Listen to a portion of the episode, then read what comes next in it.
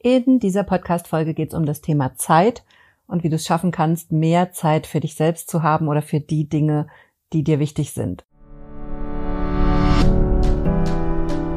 Herzlich willkommen zum Gehirnwäsche-Podcast.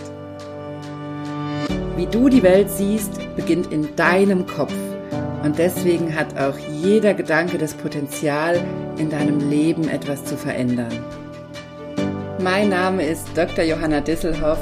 Ich arbeite seit über elf Jahren als Psychologin und in diesem Podcast schalten wir jetzt den Schonwaschgang in deinem Kopf ab und ich zeige dir, wie du die Kraft deiner Psyche wirklich nutzt.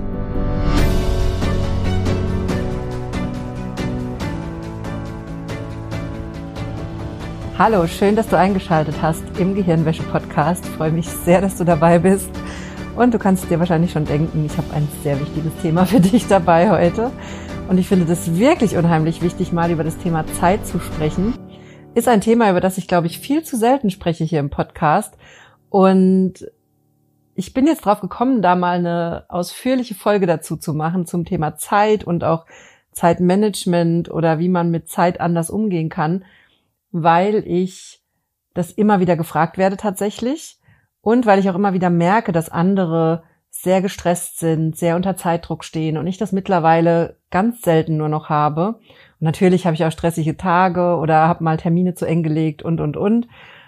Aber ich habe das nicht mehr so als Hauptthema. Ich renne nicht mehr durch meine Woche, sondern ich habe da mittlerweile so meinen Modus gefunden.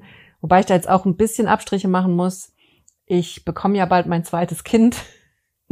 Und wenn du diese Folge hörst, dann sollte es schon da sein. Und ich kann aber jetzt natürlich noch nicht sagen, wie das mit zwei Kindern wird. Also alles, was ich dir jetzt hier erzähle, ist noch als Mama von einem Kind. Und wie das mit zwei Kindern wird und wie lange das dauert, bis wir da wieder unseren Modus gefunden haben und unsere Strukturen und uns da wieder eingegroovt haben, das werde ich dann vielleicht mal als Update irgendwann berichten, aber das wird sicherlich eine Weile dauern, weil natürlich muss man da erstmal zusammenwachsen und erstmal rausfinden, wie alles funktioniert. Und mit Baby ist natürlich auch alles sehr unvorhersehbar. Also dazu das so als kleiner Disclaimer. Ich habe jetzt im Moment, während ich es aufnehme, erst ein Kind und wenn du die Folge hörst, bin ich wahrscheinlich voll im absoluten Mama-Chaos mit Baby und kurz nach der Geburt und, und, und. Also da kann wieder alles anders sein.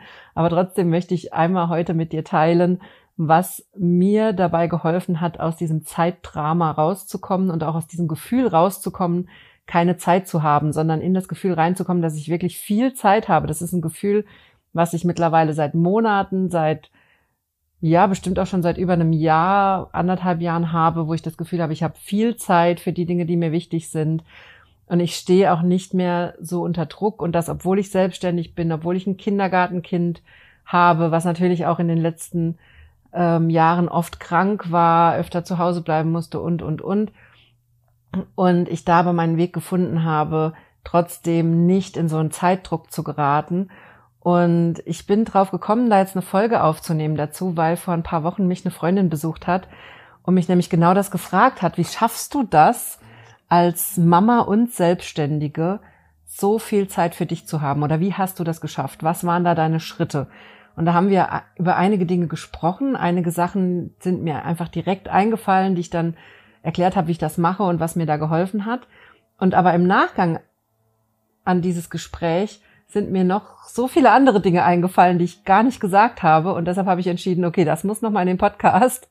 Und vielleicht hilft dir das. Und ich glaube auch nicht, dass es wichtig ist, dass du Mama bist oder selbstständig bist, sondern ich glaube, dass du viele meiner Ideen auch auf dich anwenden kannst, wenn du keine Kinder hast, wenn du nicht selbstständig bist. Natürlich musst du es dann ein bisschen anpassen, weil ich natürlich als Selbstständige in manchen Dingen viel flexibler bin, als man das als Angestellte ist. Aber trotzdem glaube ich, dass du mit einigen dieser Tipps, die ich hier dabei habe oder mit einigen dieser Ideen, die ich auch mitgebracht habe, einiges erreichen kannst und auch es schaffen kannst, aus diesem Zeitdrama auszusteigen. Denn als allererstes möchte ich mit dir auf das Thema Gedanken gucken. Denn erster Punkt, den ich hier mitgebracht habe, was ich auch der Freundin damals, glaube ich, schon erzählt habe, als sie mich das gefragt hat, ist nämlich, dass unsere Gedanken über Zeit den Druck auslösen. und die Überforderung auslösen und die Erschöpfung auslösen oder was auch immer da dein Problem ist.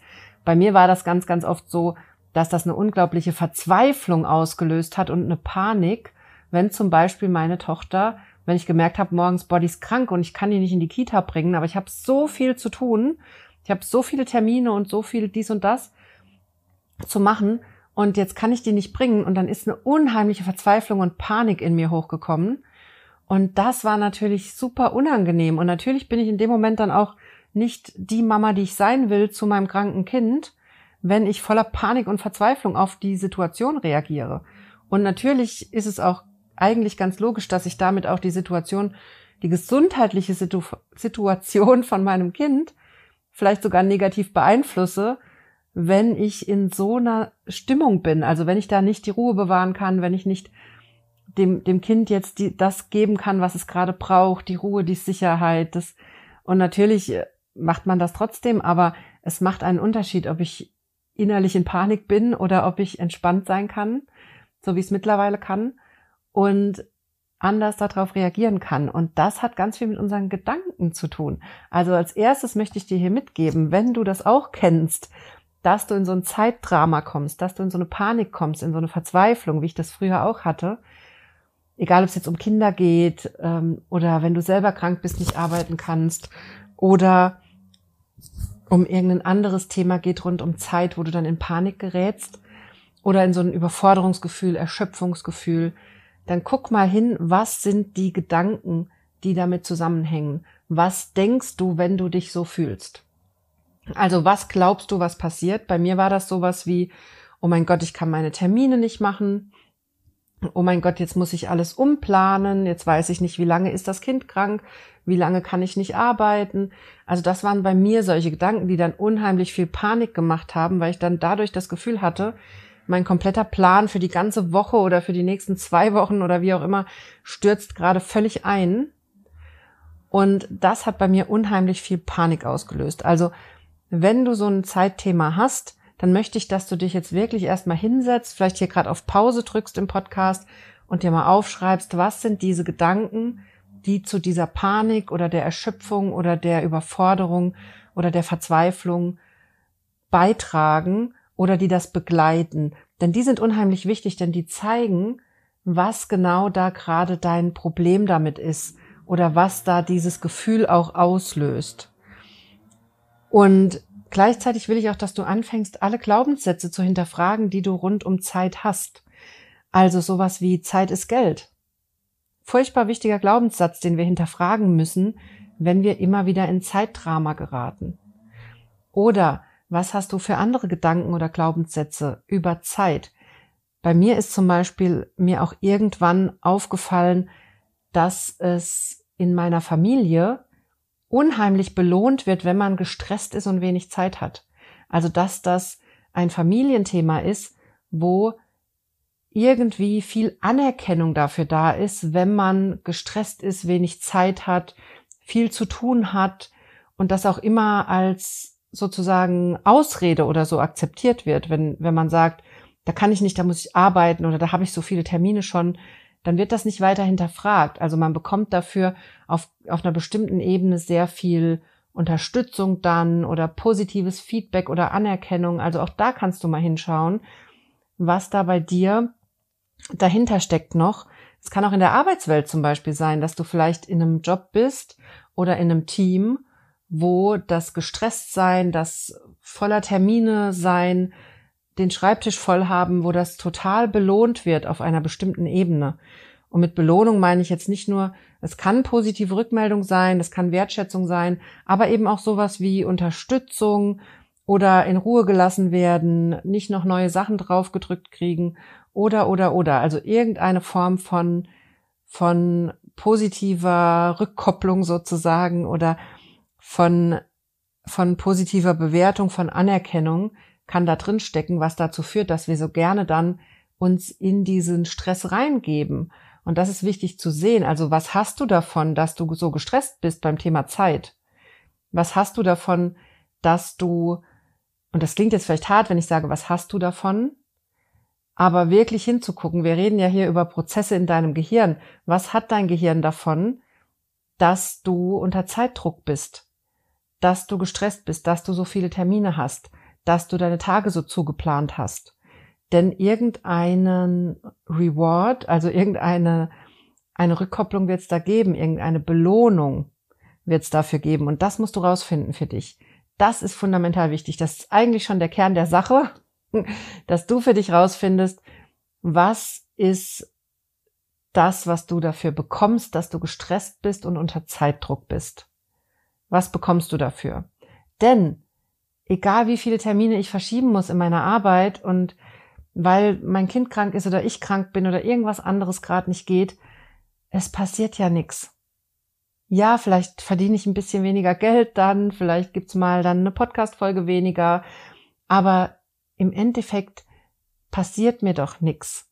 Und gerade in unserem System hier in Deutschland zum Beispiel, wo wir uns einfach krank melden können, wenn es uns nicht gut geht, wir bekommen trotzdem unser Geld. Wir haben nicht unbedingt dadurch Einschränkungen. Klar, wenn du es jetzt auf die Spitze treibst oder wenn du dich krank meldest, obwohl du nicht krank bist und so, klar kannst du dadurch Probleme kriegen, aber das meine ich ja gar, nicht, sondern ganz oft haben wir ja diese Idee, wir dürfen uns da nicht krank melden oder wir dürfen jetzt keine Schwäche zeigen oder wir dürfen jetzt keine Termine absagen und das macht den Druck und das will ich, dass du da hinguckst. Was ist das bei dir, was diesen Druck macht? Und das sind ganz oft Gedanken, nämlich sowas wie, ich kann mich jetzt heute nicht krank melden, das geht nicht. Und das ist Unsinn, es geht fast immer. Eigentlich geht's immer. Wenn du wirklich krank bist, dann ist das meistens die einzige Option. Und klar kannst du dann meinen, du musst dich durch den Tag schleppen und du musst irgendwie dieses Meeting noch machen oder du musst diesen Termin unbedingt durchziehen oder oder oder. Aber meine Erfahrung zeigt mir auch immer wieder, dass das massive Denkfehler sind, denn wir sind dann nicht voll auf der Höhe, wir machen dann Fehler, wir liefern nicht das ab, was wir abliefern könnten. Und das rächt sich meistens viel, viel mehr, als einfach sich krank zu melden an so einem Tag oder Termine zu verschieben und abzusagen, egal wie ärgerlich das ist oder egal wie blöd das dann ist. Aber da will ich, dass du hinguckst, dass du genau hinguckst, was sind diese familiären Themen, die mit dem Thema Zeit zu tun haben, was sind Glaubenssätze, die mit dem Thema Zeit zu tun haben, die dich da davon abhalten, entspannt mit Zeit umzugehen oder die auch automatisch dazu führen, dass du denkst, du musst gestresst sein, dass du dir viel zu viele Termine reinlegst oder dass du nicht absagst, wenn wenn es dir nicht gut geht oder oder oder und da auch genau auf deine Gedanken zu gucken, was denkst du über dich, wenn so eine Situation eintritt. Also das ganze Thema Gedanken rund um Zeit ist der wichtigste Einstieg, wenn du entspannter mit Zeit umgehen willst und wenn du mehr Zeit für dich haben willst.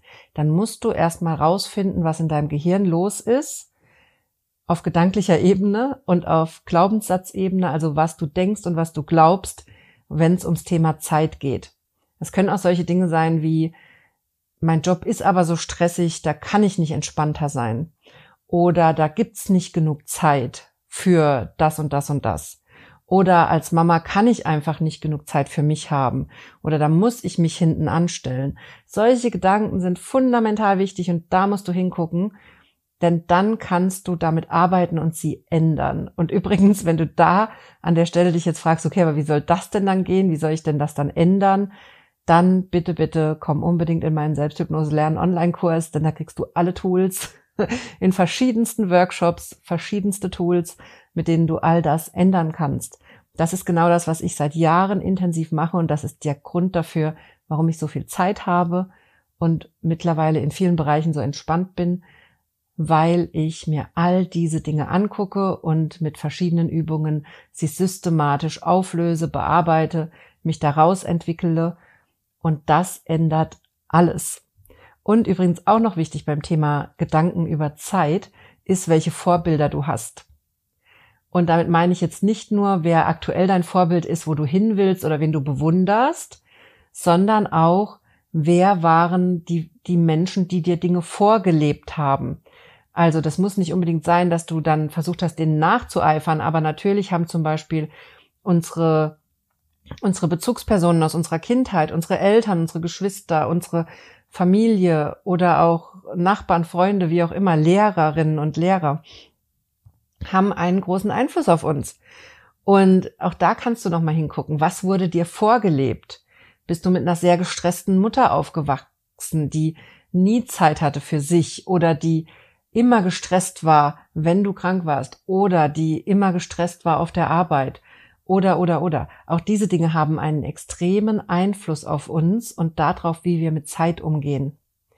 Und was wir glauben, was ein adäquater Umgang wäre mit Zeit. Also auch da ist es ganz, ganz wichtig hinzugucken, wenn du dir mehr Zeit wünschst. und das zweite Thema, was ich für dich dabei habe, ist dann das Thema Coaching. Also was mir extrem geholfen hat, um mehr Zeit zu haben für mich und auch weniger arbeiten zu müssen, entspannter arbeiten zu können, ist das Thema Coaching. Also seit Jahren habe ich immer eine Business Coachin oder bin in einer Mastermind oder bin in regelmäßigen Treffen mit anderen Coaches, wo wir uns gegenseitig coachen zu unseren Gedanken, zu unserem Business, zu unserer Selbstständigkeit. Und das ist für mich fundamental wichtig. Und das war für mich der entscheidende Schritt in meiner Selbstständigkeit, trotz kleinem Kind und obwohl ich jetzt auch schwanger bin und das zweite Kind bekomme, entspannt zu sein, genug Zeit für mich zu haben und für all die Dinge, die ich machen will und auch nicht in so ein Hamsterrad zu kommen, wie ich das vorher kannte. Ich war lange Zeit, ich bin ja schon seit 2016 selbstständig und ich war lange Zeit extrem im Hamsterrad und hatte das Gefühl, dass man als Selbstständige viel gestresster sein muss als, als Angestellte und dass man viel mehr machen muss und dass man auch viel mehr Stunden arbeiten muss, um auf den grünen Zweig zu kommen und dass man sich da viel mehr einsetzen muss. Und ich bin von Netzwerkevent zu Netzwerkevent gerannt und war auf allen möglichen Messen und bin überall hin und habe gedacht, ich muss das alles machen. Und das ist natürlich dann eskaliert als Mama, weil dann funktioniert das alles nicht mehr und dann hat man einfach weniger Zeit und, und, und. Und ab dem Punkt hat Coaching mich so viel weitergebracht. Ich weiß noch, dass mein erstes Jahr als Mama und Selbstständige, ich habe auch da nach der Geburt meiner ersten Tochter, habe ich nach drei Monaten wieder angefangen zu arbeiten. Und das habe ich als sehr anstrengend empfunden. Und das war zwischenzeitlich wirklich, da habe ich mich auch ausgebrannt gefühlt nach ein paar Monaten und weil ich immer so um meinen Mann drumherum arbeiten musste, wegen der Kinderbetreuung, weil wir noch keinen Kita-Platz hatten oder Krippenplatz und so weiter. Und ich dann immer irgendwie gucken musste, wie ich morgens eine Stunde was mache und dann wieder nachmittags zwei Stunden oder abends. Und ich aber jemand bin, der eigentlich feste Zeiten braucht und der eine klare Struktur braucht und dass ich das am Anfang als sehr, sehr schlimm empfunden habe, dass das in der Babyzeit nicht ging. Und ich bin übrigens auch sehr drauf gespannt, wie das jetzt mit dem zweiten Baby wird, ob ich da wieder reinrutsche oder nicht. Ich werde euch das berichten ähm, in ein paar Monaten mal, wie das geklappt hat. Ähm, und als ich da zum Thema Coaching gekommen bin, das hat für mich unheimlich viel verändert. Also ich habe damals angefangen, 2020 war das, glaube ich. Da hatte ich noch zwei Aufträge, nach denen ich mich sehr ausgebrannt gefühlt habe, wo ich auch danach, als die abgeschlossen waren, für das restliche Jahr Pause gemacht habe und dann und dann wirklich beschlossen habe, okay, und jetzt suche ich mir einen Coach. Jetzt suche ich mir einen Business Coach, der mir hilft, mein Business so zu positionieren, dass das nicht mehr so anstrengend ist. Und ich wirklich gemerkt habe, ich muss jetzt was ändern, weil ich mich so ausgebrannt gefühlt habe, dass ich das Gefühl hatte, dann, dann muss ich mir wieder einen Angestelltenjob suchen. Ich kann das so nicht weitermachen.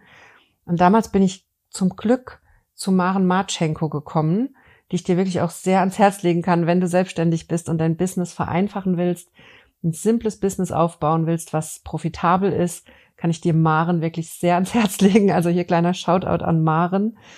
Von Maren hast du vielleicht schon gehört, weil ich immer mal wieder einen kleinen Shoutout an sie mache hier im Podcast. Und ich kann dir auch sehr ihren Magnetprodukt-Club empfehlen. Da bin ich selber auch Mitglied. Wenn du selbstständig bist, ist das wirklich ein ganz, ganz toller Business Club, wo du tolle Kontakte hast, wo du wöchentliche Termine wahrnehmen kannst, wenn du möchtest, wo du Feedback kriegst und wirklich auch tolle Inhalte hast. Also so ähm, Minikurse hat Maren da immer drin, wo sie bestimmte Themen durchgeht. Und das ist wirklich Gold wert. Also dieser Club ist wirklich toll. Und damals bin ich ins 1 zu 1 Coaching mit Maren gegangen und das hat für mich unheimlich viel verändert, weil ich mich dadurch in meiner Selbstständigkeit klarer positioniert habe. Ich bin weggekommen von diesem Bauchladen-Business, wo ich alles angeboten habe, was ich kann. Weil natürlich hatte ich auch damals schon viel Berufserfahrung und in vielen unterschiedlichen Bereichen und ich habe vieles gemacht und kann zu vielen Themen was sagen. Und Maren hat mir wirklich sehr geholfen in diesem Coaching, mich auf das, auf mein Herzensthema, nämlich auf Hypnose und Psychosomatik zu spezialisieren und da wirklich reinzugehen und nicht noch 20 andere Themen rundrum zu machen, sondern wirklich nur noch das und damit ein profitables Business aufzubauen. Und das hat für mich so viel Zeit gebracht und das hat für mich auch so viel Leichtigkeit reingebracht in meine Selbstständigkeit, weil mittlerweile einfach total klar ist, was man bei mir kaufen kann und wo, wofür ich die Expertin bin. Und das war einfach vorher nicht klar. Und dadurch habe ich vorher immer verschiedenste Aufträge gekriegt, auch von Firmen oder habe dann auch noch Teamcoachings gemacht, Führungskräfte-Coachings und, und, und. Und das war einfach anstrengend für mich, immer von Thema zu Thema springen zu müssen. Und mittlerweile ist diese Arbeit für mich so einfach geworden, weil ich in dem Thema arbeite, wo ich die Expertin bin und wo du mich nachts um drei wecken kannst und ich kann dir sofort sagen, was dein Problem ist, wenn du mir die und die Frage stellst zu deinem psychosomatischen Symptom und ich kann dir sofort sagen, mit welcher Übung du einsteigen musst und wo du ansetzen musst. Und das macht das Leben für mich als Selbstständige sowas von einfach, weil ich zum Beispiel auch immer was zu sagen habe. Ich kann, ich habe, mir gehen nie die Podcast-Themen aus zum Beispiel. Ich habe immer was zu erzählen. Du merkst das ja auch. Ich gehe ja hier meistens über die Zeit. Ich sehe auch gerade schon wieder, eigentlich war mein Podcast mal darauf angelegt, dass das so 20 Minuten Episoden jede Woche sein sollten.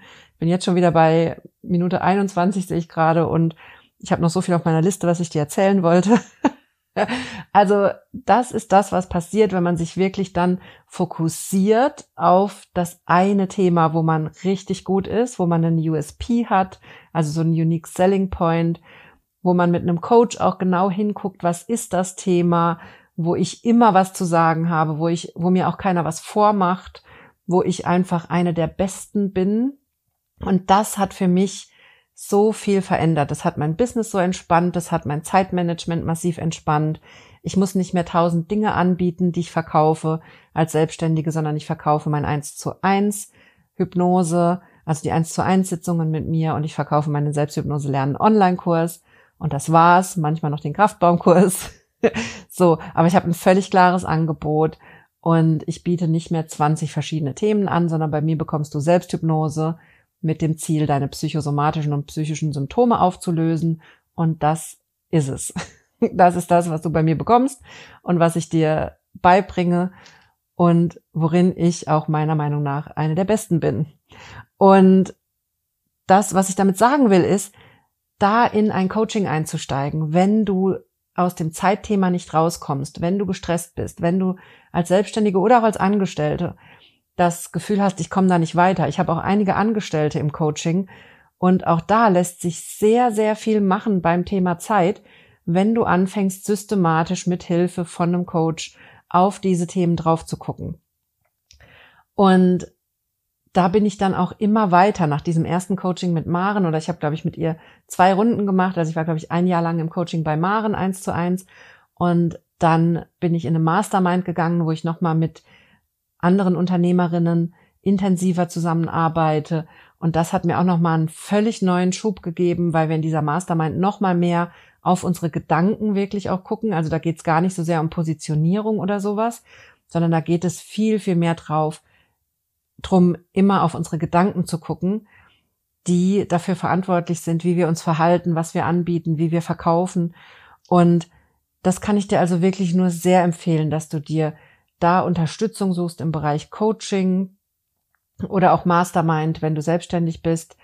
Und du darfst natürlich auch gerne dich bei mir zu einem Vorgespräch anmelden, wenn du mit mir an diesem Thema arbeiten willst, wenn es rund um Zeit geht und da rauszukommen. Da habe ich auch schon vielen Klientinnen mittlerweile dabei geholfen, aus dieser Stressspirale rauszukommen und gerade auch als Mama entspannter zu sein, mehr Zeit für dich zu haben und auch in deinem Job genau hinzugucken, was da den Stress auslöst und wie du das ändern kannst. Und du kannst ganz viel ändern, auch wenn du es gerade nicht für möglich hältst und auch wenn du gerade denkst, es wären die Umstände, die dazu führen, dass du so wenig Zeit hast. Ich garantiere dir, wir finden Lösungen, wie das anders gehen kann. Und ein wichtiges Thema, was ich zum Beispiel für mich rausgefunden habe, ist, dass ich immer wieder in diese Ideen reinrutsche, dass ich mehr arbeiten müsste zum Beispiel. Also dass ich immer wieder in Ideen reinrutsche, wo ich denke, boah, da müsste ich mehr machen. Ich müsste mehr Podcast-Folgen aufnehmen, mehr Instagram-Beiträge machen, ich müsste mehr Newsletter schreiben oder ich müsste jetzt mal noch einen neuen Kurs anbieten oder oder oder, weil mein Gehirn dazu neigt, vielleicht deins auch, mir immer sagen zu wollen, ich müsste mehr tun. Oder andersrum gesagt, mir sagen will, ich würde zu wenig machen. Und ich habe mittlerweile gelernt durch all das Coaching in den letzten Jahren, was ich gemacht habe und was ich ja auch immer noch mache, dass das immer eine Falle ist. Dass die Lösung, wenn mein Gehirn mir sagt, wenn meine Gedanken mir sagen, ich soll mehr machen oder ich mache gerade zu wenig, dann ist die Lösung nie, dass ich mehr mache, sondern dann ist immer die Lösung, dass ich hingucke, warum sagt mir das mein Gehirn gerade? Warum denke ich, dass ich zu wenig mache? Und ich weiß mittlerweile, dass meine pauschale Antwort auf diese Gedanken von ich muss mehr machen, dass meine pauschale Antwort immer erstmal ist, ich mache erstmal weniger. also wenn ich bei mir diese Gedanken höre und mir die auffallen, dass ich mir selber erzähle, ich müsste mehr machen, egal in welchem Bereich, dann ist das mein Signal dafür, erstmal einen Gang zurückzuschalten, weniger zu machen, mir vielleicht sogar einen Tag frei zu nehmen, das ist wirklich das, was ich mittlerweile oft mache, wenn ich merke, ich komme in dieses Fahrwasser von, oh, ich müsste viel mehr machen, da bin ich auch direkt in einem Stressgefühl. Also wenn du dir einfach mal diesen Satz sagst und mal fühlst, mal in dich reinspürst, wie sich das anfühlt, ich merke direkt, wenn ich, wenn ich sage, boah, ich müsste so viel mehr machen, ich merke direkt, wie ich eine Anspannung auf der Brust habe, wie mein Körper sich zusammenzieht, wie so eine Aktivierung entsteht, wie auch meine meine Muskeln irgendwie sich aktivieren. Vielleicht merkst du das auch, wenn du da mal reinspürst. Und das zeigt mir schon, das fühlt sich nicht gut an. Und wenn ein Gedanke sich nicht gut anfühlt, dann ist er meistens auch nicht so gut für dich. Und damit arbeite ich mittlerweile sehr, sehr bewusst, dass ich sehr genau darauf achte, ist dieser Gedanke wirklich gut für mich? Meint der es gut mit mir? Oder steckt dahinter irgendeine, ein anderes Thema, irgendeine Falle, irgendein alter Glaubenssatz oder auch gesellschaftliche Themen sind da natürlich völlig wichtig, weil wir immer denken, wir müssten mehr machen, um mehr zu erreichen. Meine Erfahrung mittlerweile bei mir selber ist, wenn mein Kopf mir sagt, ich soll mehr machen, dann muss ich weniger machen. Dann nehme ich mir eine Pause, dann mache ich mal was ganz anderes, dann plane ich irgendwas, wo ich mal völlig raus bin aus dem Arbeitsthema oder was da gerade das Thema ist, wo ich denke, ich müsste mehr machen. Und dann gucke ich mal mit Abstand auf die Sache und dann merke ich meistens, nee, muss eigentlich nicht mehr machen. Ich muss vielleicht ein bisschen gezielter Dinge angucken oder mich nochmal mehr auf dies und das Thema fokussieren oder oder oder. Aber ich muss nicht insgesamt mehr machen und schon gar nicht muss ich in diesen Stress reingehen von, oh mein Gott, ich habe zu wenig Zeit und ich brauche mehr Zeit oder oder oder. Weil das ist ja die Folge davon, wenn ich dann denke, ich muss mehr machen, dann kommt ja gleich als nächstes das Problem, ja, aber ich habe ja jetzt nicht mehr Zeit, nur weil ich denke, ich müsste mehr machen. Und ein weiter wichtiger, wichtiger Faktor beim Thema Zeit und viel Zeit für dich zu haben, ist es, dass du lernst, besser zu strukturieren und zu planen. Wir sind meistens sehr, sehr gut, Sachen vorzuplanen, Wobei wir aber meistens sehr schlecht sind, ist, es realistisch zu planen im Sinne von, was ist wirklich realistisch für mich, was ich schaffen kann an einem Tag? Oder wie realistisch ist das, dass ich in zwei Wochen am Dienstag um 10 Uhr wirklich diese eine Aufgabe mache? Oder wie realistisch ist das, wenn ich mir noch drei Kaffee-Dates für Samstag reinlege mit drei Freundinnen oder wie auch immer? Wie realistisch ist das, dass ich darauf wirklich Lust habe, dass ich die Energie dafür habe? Oder ist es vielleicht viel realistischer, dass ich ausschlafen will und einen entspannten Vormittag haben will und mich vielleicht am Nachmittag nur mit einer Freundin treffe? Also dieses, das ist was, wo ich mittlerweile sehr, sehr gut geworden bin im realistisch strukturieren und planen. Was ist wirklich essentiell, zum Beispiel für meine Selbstständigkeit? Bei mir sind, damit du eine Idee hast, was ich damit meine, Essentiell sind bei mir natürlich immer an allererster Stelle meine, meine Klientinnen, egal ob aus dem Kurs oder im 1 zu 1, das ist essentiell. Das sind die Termine, die stehen. Natürlich kann das sein, dass ich da mal was verschieben muss, weil ich krank bin oder sowas, aber das sind die essentiellen Dinge, die werden eingeplant. Alles andere ist sozusagen in Anführungszeichen verhandelbar oder auch verschiebbar, weil zum Beispiel für den Podcast ist es nicht wichtig, ob ich den montags aufnehme oder freitags. Es ist nur wichtig, dass für nächste Woche eine Folge da ist. Und selbst da, wenn ich mal so krank bin, dass ich einfach keine Folge aufnehmen kann, dann ist das einfach so, dann passiert auch einfach gar nichts. Es tut mir dann schrecklich leid, weil ich weiß, dass viele von euch, die hier zuhören, auch schon auf die nächste Folge immer warten. Und ich kenne das ja selber auch bei den Podcasts, die ich gerne höre, dass man richtig drauf wartet auf die nächste Folge. Und das tut mir unheimlich leid. Das könnt ihr euch auch sicher sein, wenn es mal keine Folge gibt, dass mir das unheimlich leid tut und dass es aber einfach nicht ging. Aber das ist dann einfach so und das darf auch so sein. Also man darf, du darfst auch rauskommen aus diesen extremen Anforderungen an dich. Du musst nicht immer alles zu 150 Prozent machen, du musst nicht immer alles perfekt machen, sondern klär für dich, was sind die Essentials, also die wichtigsten Dinge, die laufen müssen in deinem Job oder in deiner Selbstständigkeit oder auch in deiner Familie natürlich. Das Essentials in der Familie wäre natürlich sowas wie, dass das Kind ein Frühstück kriegt, dass das Kind eine Brotbox kriegt für, für die Kita oder Schule. Solche Dinge, ne? Also, dass das so da klar ist, was sind die Essentials, aber im Endeffekt ist es nicht wichtig, ob das Kind ein Toastbrot kriegt morgens, weil halt keine Zeit war für was anderes. Und es ist nicht unbedingt fundamental wichtig, dass das immer das allerbeste Vollkornbrot ist. Und du hattest aber einfach keine Zeit zum Bäcker zu gehen oder was auch immer da die Gedanken sind, wo du denkst, du machst es dann nicht richtig oder wo dann Stress entsteht. Also ich hoffe, du weißt, was ich meine mit diesem Beispiel, dass du da auch einfach Abstriche machen darfst, wenn es eng wird, wenn alles drunter und drüber geht, das ist auch ein Teil von realistisch planen und strukturieren, dass du diese Anforderungen an dich selbst auch mal deutlich runterschraubst.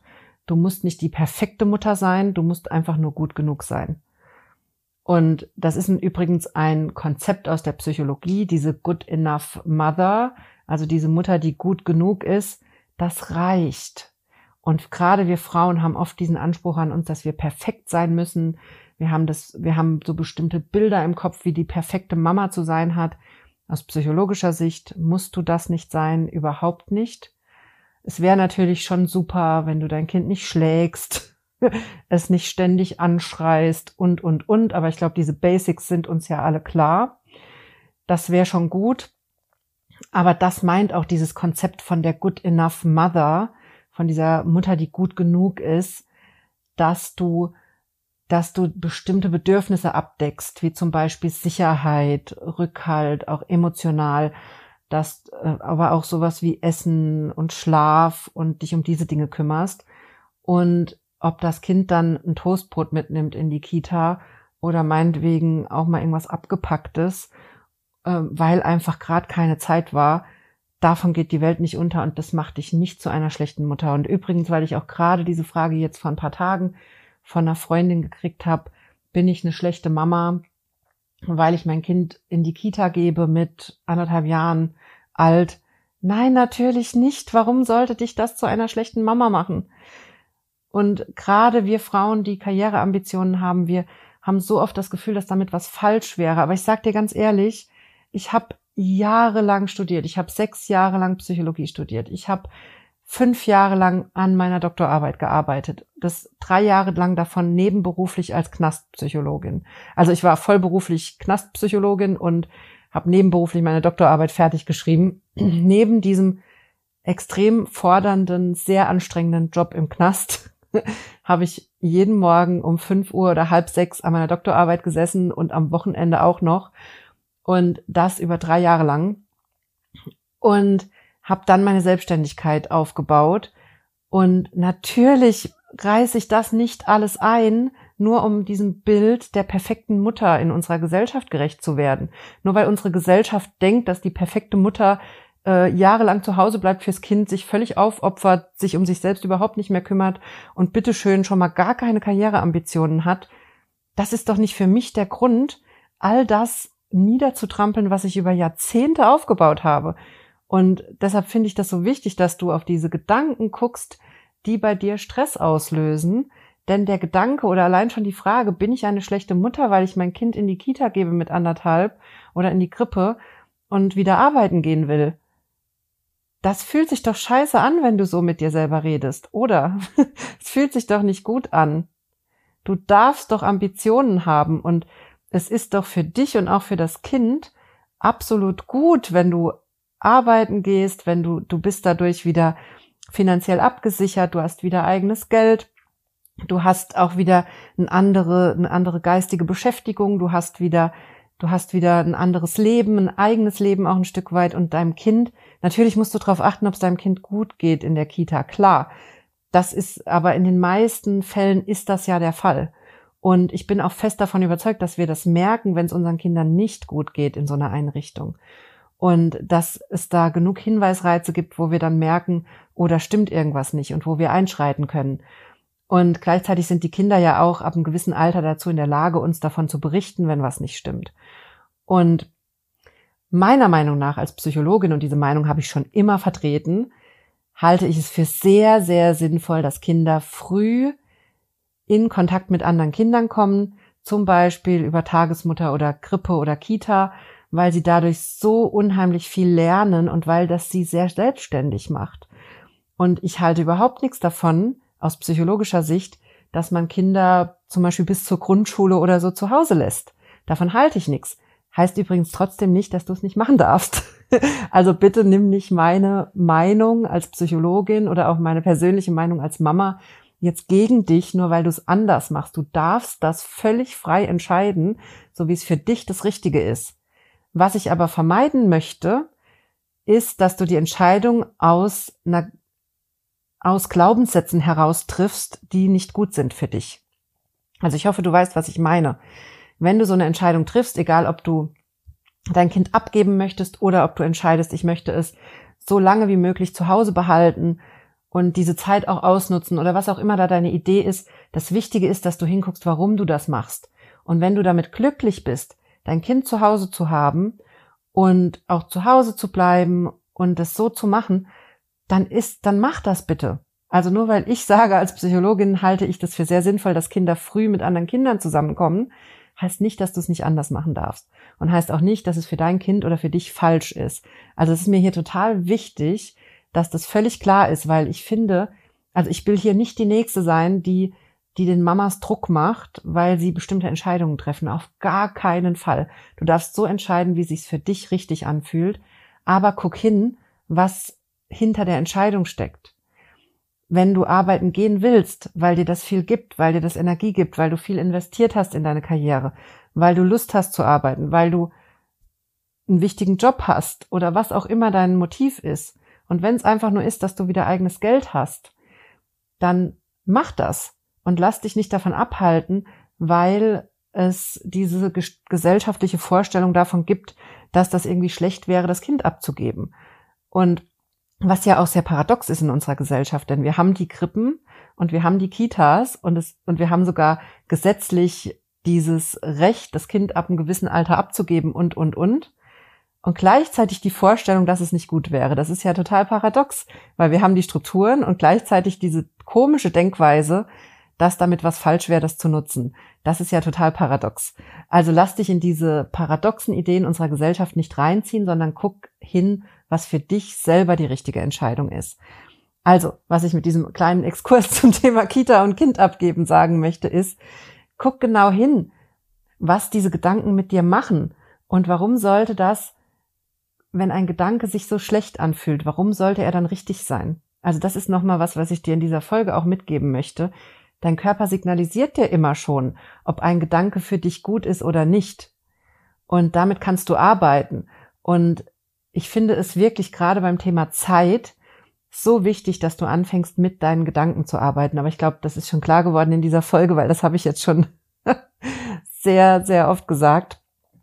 Aber nochmal zurück zu dem eigentlichen Thema, nämlich wir waren gerade bei dem Thema besser strukturieren und planen.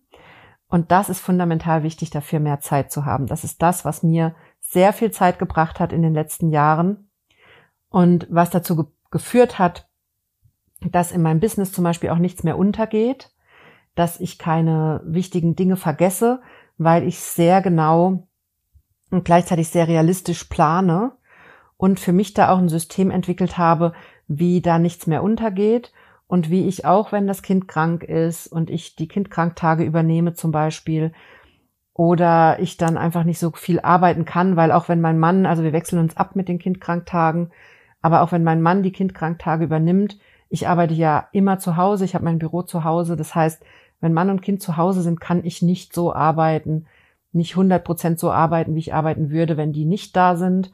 Und von daher muss ich auch da dann immer ein bisschen Abstriche machen. Und da habe ich aber mein System gefunden durch meine realistische Planung, dass bei mir nichts untergeht und dass die wichtigen, die essentiellen Dinge erledigt werden. Und das ist das Wichtige. Also da fokussiere dich auf die Essentials, auf die wirklich wichtigen Dinge, die jede Woche laufen müssen, egal ob in der Familie oder in deinem Beruf oder in deiner Selbstständigkeit. Und ich meine damit wirklich die Essentials.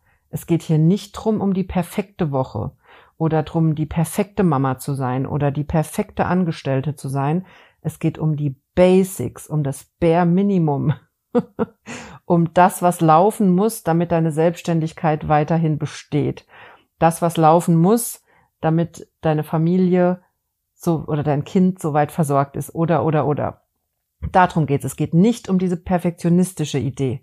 Im Gegenteil, es geht um das Rudimentäre, was laufen muss, damit nicht alles den Bach runtergeht. Darum geht's. Das musst du für dich definieren. Und dann musst du daran arbeiten, dass es Phasen gibt, wo das einfach okay ist, dass nur das Bare Minimum läuft.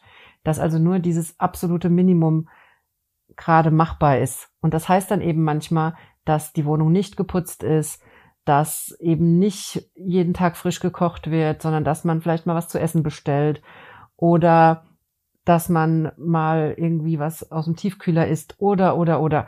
Also, dass du wirklich guckst, was sind da Dinge, die ich dann vereinfachen kann oder auch in deinem Business, dass eben nicht jede Woche ein Podcast rauskommen muss, wenn es bei dir gerade drunter und drüber geht und du einfach Zeit brauchst, um gesund zu werden oder, oder, oder. Also da, das will ich dir hier mitgeben und das meine ich mit Struktur, mit realistisch strukturieren und planen, dass du all diese perfektionistischen Ideen und ich könnte doch noch und es wäre doch schön, wenn und, und, und, dass du all das rausstreichst. Das kannst du alles machen, wenn du eine Top-Woche hast, wenn du Top-Energie hast, wenn du Lust hast, das alles so umzusetzen, dann kannst du das alles machen. Aber wenn du an deinen Grenzen bist, wenn du eh schon keine Zeit für nichts hast, wenn du auf dem Zahnfleisch gehst, dann fahr alles runter auf das Bare Minimum und fang da an und dann kannst du Schritt für Schritt Dinge dazu holen, wenn du merkst, du hast wieder mehr Zeit und du willst vielleicht mehr machen oder oder oder. Und übrigens habe ich da auch noch ein paar paar Bücher mitgebracht oder Buchtipps mitgebracht, die mir dabei extrem geholfen haben, da mehr in diese Denkweise zu kommen. Als ich damit angefangen habe, mein Business umzustrukturieren, vor drei Jahren, also 2020 war das dann, da habe ich das Buch gelesen, die Vier-Stunden-Woche. Und das kann ich dir wirklich sehr empfehlen. Das hat mir sehr geholfen, in so eine, in so eine minimalistischere Denkweise zu kommen und in diese Idee, ein viel einfacheres Business aufzubauen, was aber viel profitabler ist. Und weil das ist genau dieser Denkfehler, den wir oft haben, weil wir denken, wir müssten mehr machen, um mehr zu verdienen zum Beispiel. Und da rauszukommen aus dieser Idee, da hat mir dieses Buch, die Vier-Stunden-Woche, hat mir dabei extrem geholfen. Der Autor ist Timothy Harris. Die Vier-Stunden-Woche heißt das Buch. Kann ich dir also wirklich sehr empfehlen, da einzusteigen. Und was ich dir auch sehr empfehlen kann, ist das Buch Essentialismus. Das Buch ist von Craig McKeon. Ich weiß nicht, ob ich es richtig ausspreche. Essentialismus findest du aber auf jeden Fall, wenn du nach dem Titel suchst kann ich dir auch sehr empfehlen, wenn es darum geht, dich besser zu strukturieren und auf das Wesentliche zu fokussieren. Ich würde dir fast raten, mit Essentialismus anzufangen, weil es so ein übergreifendes Thema ist und weil das Buch sich auch nicht spezifisch auf Arbeit, glaube ich, bezieht. Es ist schon eine Weile her, dass ich es gelesen habe, aber das kannst du für alle Lebensbereiche anwenden und es hat mir sehr geholfen, in so eine vereinfachtere Denkweise reinzukommen, um mich wirklich mit dieser Idee anzufreunden, dass das, das Minimum reicht und dass wir nicht immer das perfekte Maximum erreichen müssen oder immer so ein Ziel vor Augen haben müssen, was so übermäßig ist oder so ein perfektes Bild von uns, sondern davon wegzukommen und wirklich drauf zu gucken, was sind die Essentials, was sind die wirklich wichtigen Dinge, egal ob in deiner Arbeit oder in deinem Privatleben, das hat mir extrem geholfen. Und übrigens beim Thema Zeitmanagement auch fundamental wichtig, wenn du mehr Zeit für dich haben willst, dann investier weniger Zeit in andere. Ich weiß, das mag fies klingen, aber es ist überhaupt nicht fies gemeint. Mach dir klar, wenn du Ja sagst zu anderen und wenn es nur darum geht, einen Kaffee trinken zu gehen oder jemandem dabei irgendwas zu helfen oder oder oder, wenn du Ja sagst zu anderen, sagst du automatisch Nein zu deiner Freizeit. Und das mag völlig in Ordnung sein. Das mache ich natürlich auch oft, weil ich mich natürlich gerne auch mit einer Freundin treffe oder was unternehme oder oder oder. Aber wenn du im Zeitstress bist und das Gefühl hast, du hast zu wenig Zeit für dich, dann mach dir völlig klar, also je öfter du Ja zu anderen sagst, desto öfter sagst du Nein zu dir. Und wenn du mehr Zeit für dich willst und für das, was dir wichtig ist, dann musst du anfangen, zu anderen Leuten Nein zu sagen. Und da für dich Grenzen zu setzen und vielleicht auch die Frequenz runterzuschrauben. Also wenn ihr euch jede Woche trefft, dann vielleicht zu sagen, wir treffen uns alle drei Wochen oder wie auch immer. Also das ist auch ein ganz, ganz wichtiger Punkt. Sag öfter Ja zu dir und Nein zu anderen. Ist, es klingt ganz einfach, ich weiß, es kann sau schwer sein, aber das ist auch ein ganz, ganz wichtiger Schritt, um mehr Zeit für dich zu haben, nämlich öfter Nein zu sagen zu Anfragen von außen. Egal ob privat oder beruflich oder in der Selbstständigkeit, wie auch immer, öfter Nein sagen. Ich sage tatsächlich mittlerweile sehr, sehr oft Nein, sowohl privat als auch im beruflichen Umfeld zu Projektanfragen oder zu Auftragsanfragen oder, oder, oder. Also es muss schon sehr, sehr gut passen, dass ich da Ja sage. In vielen Fällen sage ich Nein. Und das ist ein Teil dessen, warum ich so viel Zeit habe und mittlerweile so ein entspanntes Business aufgebaut habe, weil ich einfach wirklich oft Nein sage und nur ganz gezielt die Dinge annehme, die wirklich 100 Prozent passen. Und noch ein letzter wichtiger Punkt zu diesem ganzen Coaching-Thema, zu diesem Thema weniger machen, ähm, wenn ich denke, ich will mehr machen, dann weniger machen und, und, und, was wir jetzt durchgesprochen haben und strukturieren und planen. Was ich immer auch einplane, ist viel Zeit für meine kreative Arbeit. Denn meine Arbeit lebt ja davon, dass ich Ideen entwickle, dass ich Konzepte entwickle, die ich dir dann hier im Podcast wieder weitergeben kann, die ich mit meinen 1 zu 1 Klientinnen einüben kann, die, die denen helfen, dann bestimmte Themen besser zu verstehen, sich besser zu fühlen, gesünder zu werden, die ich in meinem Kurs weitergebe. In meinem Selbsthypnose lernen Online-Kurs sind zum Beispiel mittlerweile so viele Konzepte von mir drin, die ich entwickelt habe. Zum Beispiel der Workshop Akzeptanz und Gefühle fühlen, von dem ich glaube ich auch oft hier erzähle und den ich dir wirklich sehr ans Herz legen kann. Das ist ein Workshop mit einer Übung, die so viel verändern kann, weil sie so vielfältig einsetzbar ist. Und in diese Übung ist so viel meiner psychologischen Erfahrung und meines Wissens und auch meiner kreativen Denkarbeit eingeflossen, dass das der Grund dafür ist, warum dieser Workshop und auch diese Übung so unheimlich gut ist und auch von vielen so gerne gemacht wird und ich es auch selber fast jeden Tag nutze, diese Übung. Oder das gleiche auch im Problemtrance-Workshop, den ich vor, weiß ich gar nicht, letztes Jahr, glaube ich, hinzugefügt habe zum Kurs und den es mittlerweile als Bonus immer zum Kurs dazu gibt.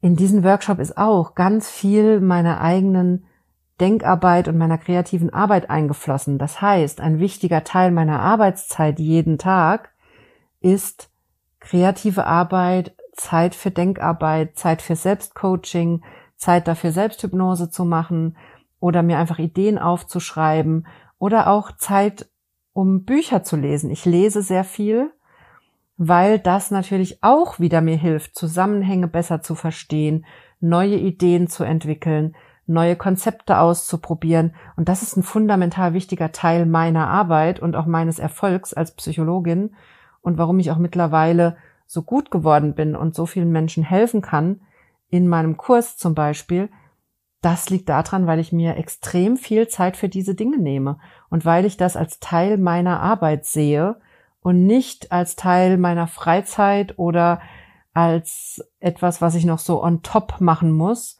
sondern das wirklich einplane, dass jede Woche für diese Dinge viel Zeit da ist. Und das heißt nicht, dass ich die Zeit dann so nutzen muss immer, sondern natürlich passiert es auch, dass ich die Zeit dann doch für andere Arbeiten nutze, doch was anderes mache. Und gleichzeitig bin ich auch jemand, der sich privat unheimlich natürlich für all diese Themen interessiert, was glaube ich auch ein Grund dafür ist, warum ich so gut bin. Aber das heißt also, diese Bücher zu lesen zum Beispiel, das ist für mich tatsächlich auch trotzdem ganz oft Freizeitvergnügen oder Freizeitbeschäftigung. Aber was mich einfach unheimlich interessiert. Aber trotzdem möchte ich dir diese Idee mitgeben, wenn du so wie ich einen Job hast, wo dein kreatives Denken ein wichtiger Teil ist deines Erfolges oder deiner Arbeit. Und ich glaube, das ist in vielen Bereichen so, auch wenn du es gerade nicht so siehst, dass du da mal hinguckst, bräuchtest du dafür vielleicht mehr Zeit oder siehst du es vielleicht noch gar nicht als Teil deiner Arbeitszeit oder auch deiner deines Karrieremotors zum Beispiel, dass du in diese Dinge mehr Zeit investierst, dann fang mal an, das umzudrehen. Fang mal an, dir dafür wirklich Zeit einzuplanen und zu gucken, was sind diese Dinge, die mich eigentlich wirklich erfolgreich machen. Nämlich zum Beispiel, weil ich mich so unheimlich für bestimmte Dinge interessiere, dafür bereit bin, viele Bücher zu lesen und da tiefer einzusteigen. Wenn das wie bei mir, bei dir auch so ist, dass das ein wichtiger Teil deiner Arbeit ist, dann fang an, dir dafür auch systematisch Zeit einzuplanen und das zu deinen Essentials zu machen. Das ist zum Beispiel bei mir auch ein Teil meiner, meiner Essentials, weil ich weiß, dass ich einfach viel besser bin in meinen 1 zu 1 Sitzungen, in meinen Coachings, in meinen Kursen, wenn ich mir täglich Zeit nehme zum Lesen, zum Schreiben, für Selbsthypnose, für all diese Dinge. Das ist der Grund dafür, warum ich dann oft in den Coachings oder Kursen so gut bin. Also guck auch dahin, was diese Erfolgsfaktoren für dich sind und was wirklich die Essentials sind. Also bei mir ist nicht das Essentielle, dass ich so viel arbeite, wie geht, sondern bei mir ist das Essentielle, dass ich immer für meine Klientinnen da bin und dass ich diese Zeit für oder dass ich diese kreative Arbeit mit meinen Ideen, mit meinen Gedanken, mit Selbsthypnose, dass ich das als wichtig sehe und nicht hinten runterfallen lasse, sondern dass das für mich die wichtigen Dinge sind und das andere kann warten. So. Also ich hoffe, du weißt, was ich meine, dass du auch da nochmal hinguckst. Und außerdem, was ich übrigens auch mache, ist, ich plane mir auch viele Pufferzeiten ein, so dass ich auch genug Zeit habe, Dinge, wenn Dinge länger dauern oder ich was verschieben muss.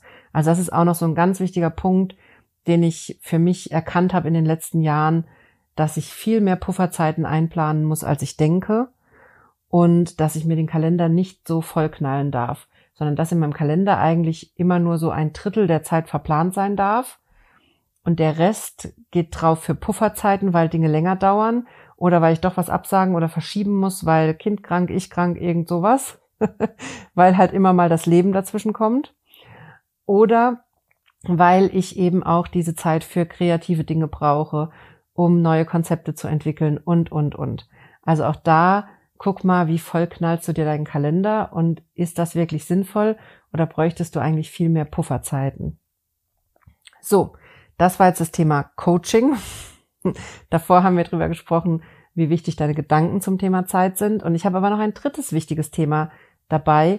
Gerade wenn du, so wie ich, auch Mama bist oder Papa bist und die, das, diese ganzen Familienthemen auch mit deiner Karriere oder deiner Arbeit kollidieren und mit deinem Zeitmanagement, dann finde ich es fundamental wichtig, dass du dir klar machst, dass du das nicht alles alleine lösen musst. Also wir haben angefangen, die Themen, die uns in der Familie unheimlich viel Zeit kosten, die es anstrengend machen, die es schlimm machen, systematisch anzugehen. Zum Beispiel finde ich ein tolles Beispiel das Thema Schlafen. Wir hatten nach einer Weile ein Riesentheater mit unserem Kind, das abends ins Bett zu bringen. Es ist uns auf der Nase rumgetanzt, wir waren auf 180, wir haben uns abgewechselt, aber wir waren beide nervlich durch, weil das ins Bett bringen manchmal zwei Stunden gedauert hat, das Kind wirklich uns buchstäblich auf der Nase rumgetanzt ist, immer wieder aufgesprungen ist, immer wieder angefangen hat, irgendwie zu spielen, zu singen, einfach nicht zu hören, sich nicht hingelegt hat. Ein Riesentheater. Und nach ein paar Wochen habe ich gesagt, mir reicht das jetzt. Ich suche jetzt nach einer Schlafexpertin oder Schlafexperten, Und ich gucke jetzt, wie wir das ändern können, weil da muss es Lösungen geben. Das kann es nicht sein, dass wir bis abends 10 Uhr beschäftigt sind, bis das Kind schläft und wir für nichts anderes mehr Zeit haben. Und wir dann auch noch auf 180 sind und vielleicht sogar noch das Kind anschreien oder sonst irgendwas, weil ich natürlich auch nicht will. Und da haben wir angefangen, uns mit dem Thema zu beschäftigen. Ich habe damals eine tolle Schlaftrainerin aus den USA gefunden, die einen tollen Online-Kurs, auch sehr bezahlbaren Online-Kurs angeboten hat. Und den habe ich gebucht, den haben mein Mann und ich uns zusammen angeguckt, den Kurs. Und das Problem war innerhalb von wenigen Tagen, also ich hätte das nie gedacht, ich dachte, das dauert Wochen, bis das besser wird, aber wir haben schon nach drei Tagen gemerkt, dass es besser wird. Und wir haben, und ich muss wirklich sagen, wir haben uns auch wirklich an, an die Tipps auch strikt gehalten. Also wir haben da auch wirklich dann Dinge durchgezogen. Und übrigens, das ging nicht drum, ich halte überhaupt nichts davon, Kinder schreien zu lassen. Aus psychologischer Sicht absolut fatal. Absolut fatal. Ein Kind schreien zu lassen, es sich in den Schlaf schreien lassen, halte ich aus psychologischer Sicht für richtig, richtig schlecht. Die einzige Variante, wo das akzeptabel ist und wo ich dir das raten würde aus psychologischer Sicht, das so zu machen, ist, wenn du nervlich so fertig bist, dass du merkst, du würdest jetzt aggressiv werden dem Kind gegenüber, wenn du dich weiter in die Situation reinbegibst und du kannst das nicht mehr halten und es ist auch niemand anderes da, der dich ablösen kann und du würdest vielleicht wirklich gewalttätig werden oder so dem Kind gegenüber, dann lass es bitte schreien. Dann ist das immer, also das ist immer der Punkt, wo ich sagen würde, lass es schreien, geh weg, atme durch.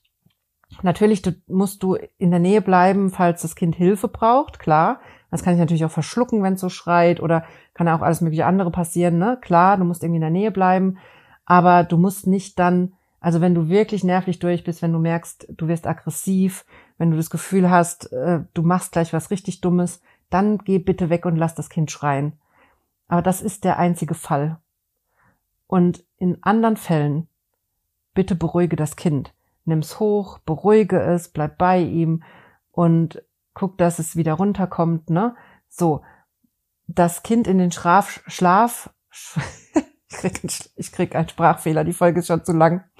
Ähm, das Kind sich in den Schlaf weinen lassen, ist aus meiner Sicht absolut fatal und falsch. Das kann mal richtig sein. Also es kann mal sein, das Kind beruhigt sich einfach nicht oder du merkst mit dir, du kannst nicht mehr, ne?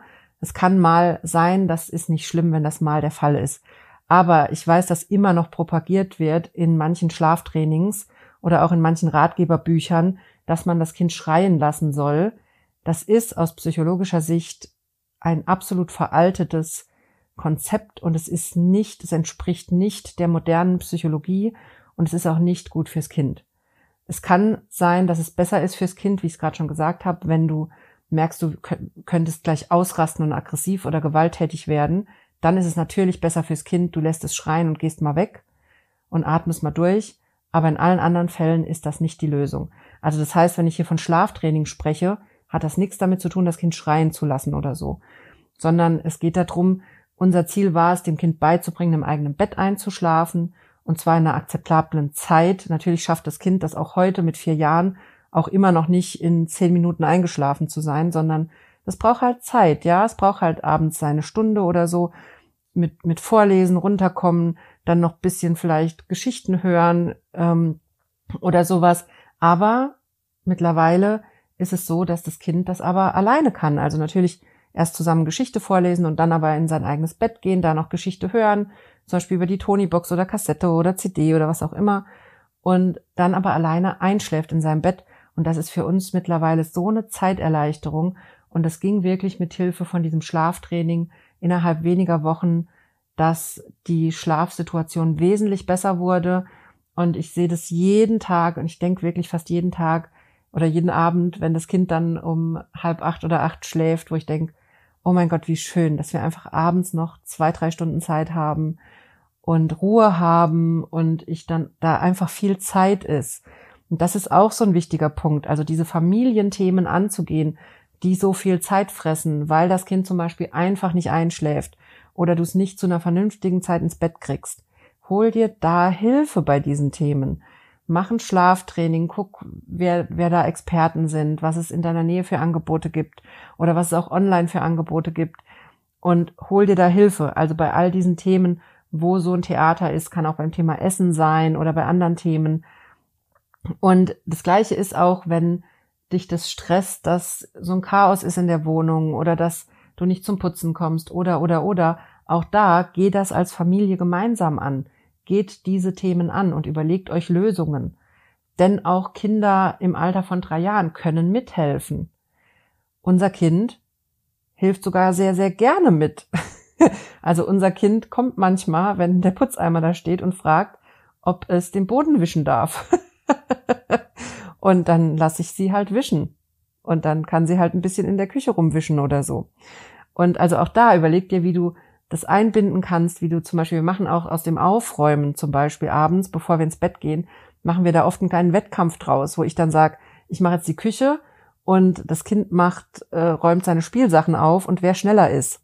Und alleine nur das schneller zu sein oder das zu gewinnen, motiviert unser Kind unheimlich. Und wenn du auch so ein Kind hast, was durch das Gewinnen so motiviert ist, dann nutzt das aus. ich weiß, das klingt vielleicht dreist, aber warum soll nicht das Kind aufräumen statt du? Warum sollst du deinen Feierabend damit verbringen, die Kindersachen wegzuräumen, wenn das Kind das selber kann? Und das kann auch ein vierjähriges Kind schon wunderbar. Und das können wir den Kindern beibringen. Also, was ich damit sagen will, und übrigens auch hier, das musst du nicht so machen, nur weil ich das sage. Sondern was ich damit sagen will, ist, wenn es Themen in der Familie gibt, die dir so viel Zeit rauben, weil so ein Durcheinander ist oder weil das Kind einfach nicht schläft oder oder oder, dann fang an, dir dafür Hilfe zu holen und das mit deiner Familie zu besprechen, also mit deiner Partnerin, deinem Partner oder auch mit dem Kind oder mit anderen Menschen, die da irgendwie mit eine Rolle spielen in deinem Haushalt oder in deiner Familie. Und dann fang an, Lösungen zu finden und fang an auszuprobieren, wie ihr anders mit diesen Dingen umgehen könnt. Und zwar auf eine spielerische Art und Weise oder auch mit Unterstützung, mit, mit Hilfe von einem Online-Kurs oder einem Training und wenn du schon in meinem Selbsthypnose lernen Online-Kurs bist oder warst, dann frag deine inneren Helfer. Du kannst für all diese Probleme, die du hast im Alltag, auch innere Helfer finden oder zum Beispiel eine innere Schlaftrainerin finden für dein Kind oder einen inneren Coach finden, der dir Tipps geben kann, ganz aus dir heraus, wie du diese Themen angehen kannst. Also du bist damit nicht alleine. Du hast in dir schon ganz, ganz viel Wissen, darüber, wie du mit der Situation zum Beispiel umgehen kannst. Also was ich dir in diesem letzten Block hier in dieser Podcast-Folge mitgeben möchte, ist wirklich die Probleme, die du hast, zu identifizieren, also wirklich zu gucken, was sind diese Zeitfresser in der Familie, zum Beispiel das Thema Schlafen oder das Aufräumen oder, oder, oder, und das wirklich systematisch anzugehen. Und lass dich da auch nicht entmutigen. Wir haben nicht direkt die perfekte Schlaftrainerin gefunden. Wir hatten nicht direkt die Lösung. Es hat gedauert, bis wir wussten, welcher Online-Kurs, welchen wir da ausprobieren wollen und bis wir das dann wirklich gemacht haben. Und dann ging es schnell, als wir uns dafür entschieden hatten und gemerkt haben, boah, das ist, die ist richtig toll und die ist super und die Sachen, die die uns beibringt, die helfen richtig gut. Das hat ein bisschen gedauert und da muss man einiges ausprobieren. Das kostet halt Zeit, aber ich garantiere dir, die Zeit lohnt sich und es wird dir so viel Zeit bringen, wenn du jetzt anfängst, diese Probleme anzugehen. Denn von abends zwei Stunden Theater und das Kind ist irgendwann um 10 Uhr dann endlich mal am Schlafen, hinzu, das Kind geht ohne Theater ins Bett und um 8 Uhr ist hier Ruhe und wir haben noch zwei Stunden Zeit für alles Mögliche. Das ist einfach ein riesiger Unterschied. Und deshalb lohnt sich das so sehr, auf diese Themen zu gucken und da einzusteigen. Und ein letztes wichtiges Thema, was ich auch sehr wichtig finde, gerade beim Thema Familie, du darfst dir Hilfe holen. Nicht nur in Form von Coaching oder Schlaftraining oder so, sondern auch einfach tatsächlich tatkräftige Hilfe. Du kannst dir eine Putzhilfe organisieren.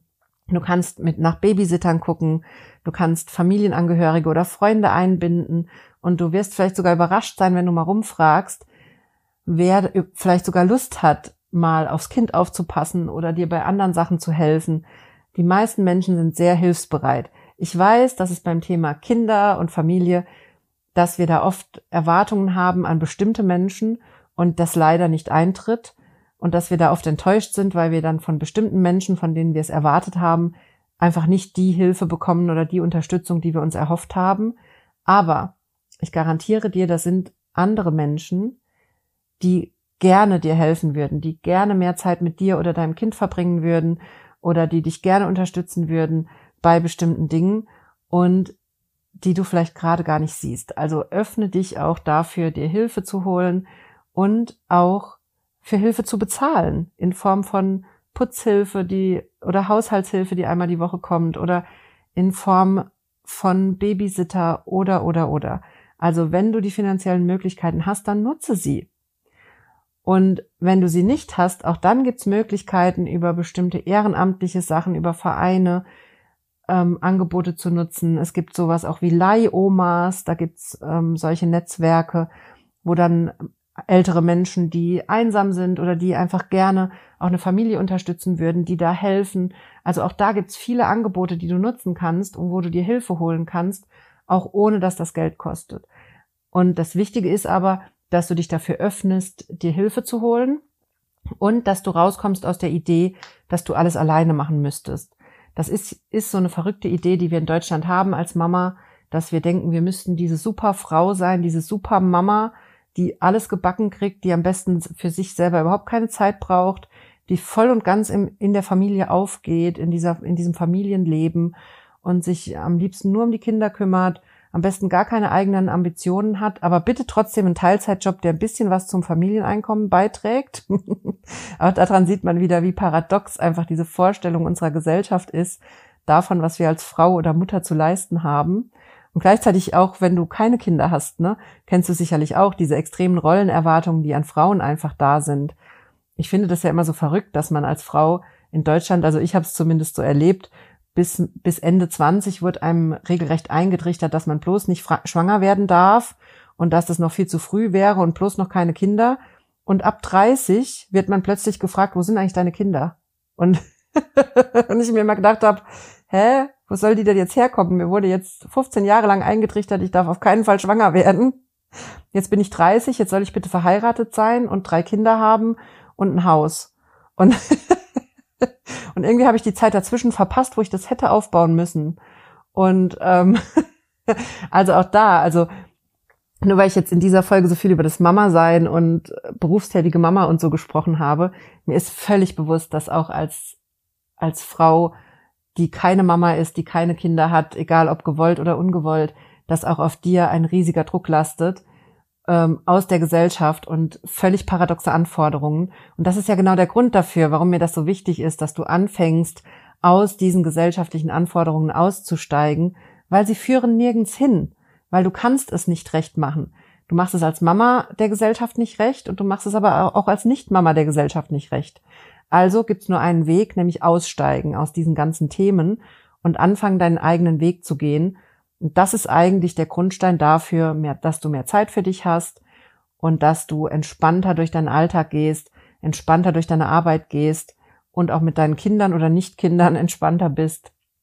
Wenn du anfängst, aus all diesen Themen auszusteigen und da systematisch deinen eigenen Weg zu gehen und Lösungen zu finden für die Probleme, die es dir im Alltag schwer machen. So, das ist also die Quintessenz aus dieser Folge. Die Folge ist jetzt extrem lang geworden. Ich hoffe, dass sie dir hilft. Hör sie dir ruhig nochmal an, nutz das wie ein Workshop, also geh auch nochmal Schritt für Schritt die Themen durch, die ich hier angesprochen habe, wenn das für dich hilfreich ist.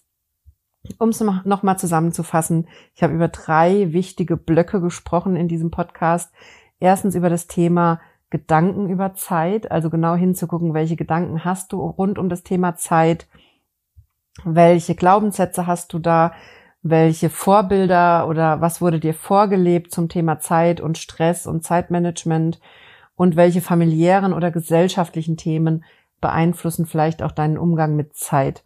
Ganz wichtiges Thema, wo du unbedingt als erstes hingucken solltest, wenn du mehr Zeit für dich haben willst. Zweites wichtiges Thema, das Thema Coaching, gerade im Bereich Beruf oder Selbstständigkeit oder Karriere da wirklich die Unterstützung zu holen in Form von Coaching, um besser zu planen, besser zu strukturieren, aber auch um reinzukommen in diese Denkweise, dass du nicht mehr machen musst, um mehr zu erreichen, sondern im Gegenteil dass du weniger machen musst, aber dafür fokussierter, um mehr zu erreichen. Egal ob in der Selbstständigkeit oder in deinem angestellten Job, ist das der Schlüssel zum Erfolg. Weniger machen, aber fokussierter, also weniger machen, aber das Richtige und dadurch wirst du erfolgreicher. Und der dritte wichtige Punkt, den ich hier mit dir oder der dritte Block, den ich mit dir besprochen habe, ist das Thema, dass du Probleme, die dir Zeit fressen, systematisch angehst. Also, dass du die Themen in der Familie angehst oder auch so in deinem Leben und dass du dir da Unterstützung holst, wo du merkst, da frisst ein Problem unheimlich viel Zeit. Mein Beispiel war hier das Thema Schlaftraining, weil das Thema Schlafen gehen mit unserem Kind einfach so viel Zeit und vor allem auch Nerven gekostet hat.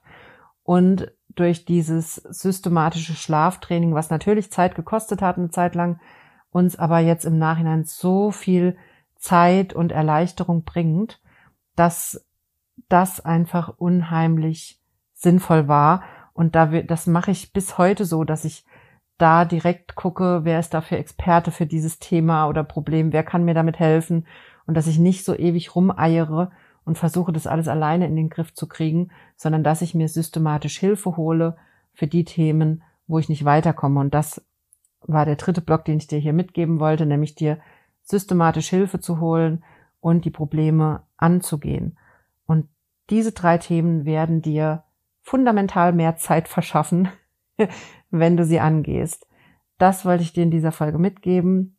Ich hoffe sehr, dass dir das hilft.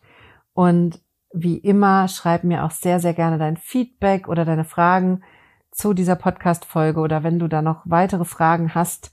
Ich gehe da auch sehr, sehr gerne in einer nächsten Folge nochmal drauf ein. Und wie ich ja schon gesagt habe, ich werde euch in ein paar Monaten mal ein Update geben, wie das Ganze so funktioniert, wenn ein zweites Kind dazukommt. Ob ich das dann immer noch so empfinde, dass ich so ein entspanntes Business habe und dass ich so viel Zeit für mich habe oder ob sich das wieder völlig dreht. das ist natürlich gerade alles total offen. Ich werde euch berichten. Ich freue mich sehr, dass du in dieser Folge dabei warst. Und wie du ja weißt, wenn du mit mir arbeiten möchtest, dann melde dich gerne für den nächsten Selbsthypnose lernen Online-Kurs an. Der startet voraussichtlich nach Weihnachten nochmal und öffnet dann nochmal für ein paar Tage. Und du darfst dich natürlich auch sehr, sehr gerne für ein Vorgespräch mit mir anmelden, wenn du Interesse hast an der Einzelarbeit mit mir. Dazu findest du alle Infos auf meiner Homepage und kannst dich da auch direkt in meinen Kalender eintragen. Und ab Januar bin ich dann auch wieder für Vorgespräche zu haben und nehme neue Klienten auf und freue mich dann sehr, dich dort kennenzulernen. So, das war's jetzt von mir in dieser Podcast-Folge. Ich freue mich sehr, dass du dabei warst. Ich wünsche dir eine wunderbare Woche und wir hören uns nächste Woche wieder hier im Podcast.